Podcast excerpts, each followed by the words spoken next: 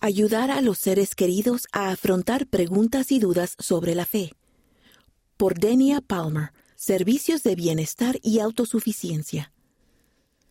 Puede ser un reto lidiar con dudas sobre la fe. Estos son algunos consejos para ayudar a tus seres queridos a superarlo. Un amigo me llamó una noche mientras conducía del trabajo a casa, y cuando me preguntó cómo estaba, no pude contener las emociones. Me sentía muy preocupada por algunas preguntas que yo tenía. Ciertos aspectos de la Iglesia no parecían tener sentido para mí.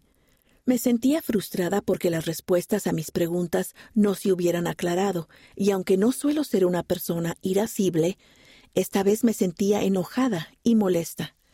Había lidiado con mis preguntas durante cierto tiempo y no sabía qué hacer. Al llegar a casa le conté todo lo que pensaba y sentía. Le hablé de las preguntas que me molestaban y cómo me había sentido. Después de la conversación me sentí mucho mejor, y no fue porque él tuviera todas las respuestas para mí. De hecho, no las tenía. Sin embargo, estaba dispuesto a escucharme. Aceptó cómo me sentía y me ayudó a saber que no era la única persona con preguntas. Mis preguntas no eran un reflejo de falta de fe por mi parte, ni pasaba nada por sentirme insegura. El tener preguntas sobre el Evangelio puede ser una experiencia desafiante y que puede cambiar la vida. Además, el desear ayudar a un ser querido a sobrellevar ese proceso puede resultar doloroso y confuso. Ellos podrían sentir que no encajan o que son los únicos que han tenido que lidiar con preguntas.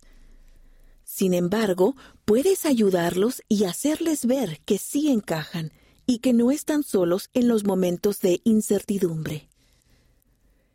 ¿Qué hacer cuando se ayuda a un amigo con preguntas? Cuando los amigos o los seres queridos tienen preguntas, dudas o problemas con la fe, queremos hacer todo lo posible para ayudarlos, pero puede ser muy difícil saber qué es lo que les ayuda de verdad. A continuación, figuran algunas ideas que pueden ser útiles para que ayudes a tus seres queridos. Permite que el Espíritu te guíe. Ora para saber cómo puedes ayudar y qué puedes decir, y después confía en el Señor. Muestra empatía. Formula preguntas sobre lo que tu amigo está experimentando y escucha con el fin de entender. Acepta que ese tipo de experiencia es un desafío y hazle saber que estás ahí para ayudar en lo que puedas. Solo tienes que estar ahí para esa persona. Tal vez todo lo que necesite es que escuches con atención y que seas un amigo compasivo que no se apresura a juzgar. Recuerda que no eres responsable de arreglar o resolver los problemas de tu amigo. Puedes escuchar y ayudar, pero ese es el trayecto de él, no el tuyo. Lo que Él decida no es un reflejo de tu persona ni de tu fe. Si las preguntas o preocupaciones de tu ser querido te alarmaran, intenta estar tranquilo y ayúdale a sentir paz cuando esté contigo. Cuando una persona tiene preguntas, se puede sentir inquieta, confundida o molesta. Por lo tanto, cuando reaccionas con calma en lugar de con brusquedad, puede ser mucho más útil.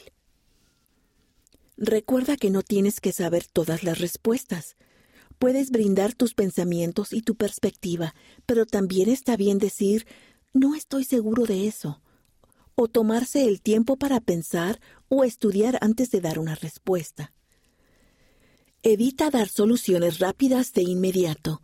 A menudo las personas solo necesitan que alguien las escuche primero, antes de oír las sugerencias. Si una respuesta o sugerencia que des no les es útil ni les hace sentir algo, no insistas.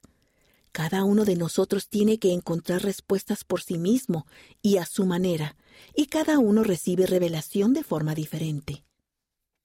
Ora y ayuna por tu ser querido. El orar a favor de otras personas puede traer los poderes del cielo a su vida. Después de todo, Alma, hijo, fue guiado al arrepentimiento gracias a las oraciones de su padre. Nunca subestimes lo que tu fe puede hacer por los demás.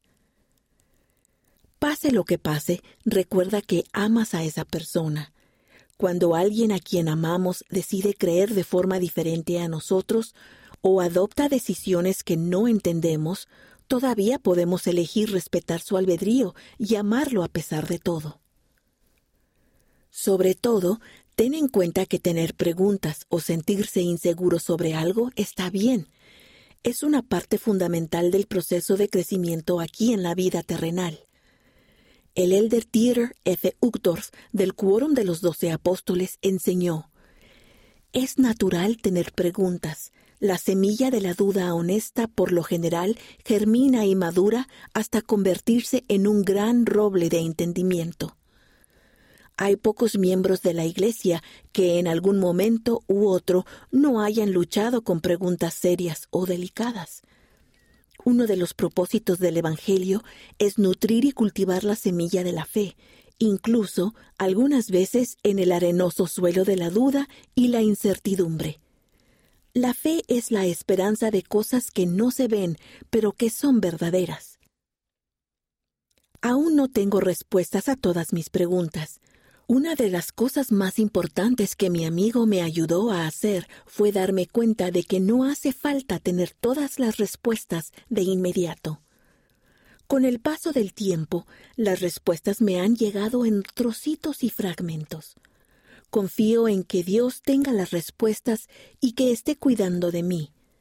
Albergo la esperanza de que las respuestas llegarán cuando las necesite, y ahora mismo eso es suficiente para mí. Descubre más. Hallarás más artículos sobre superar la duda y encontrar respuestas a las preguntas del Evangelio en la sección para los jóvenes adultos de la revista Liaona de enero de 2021.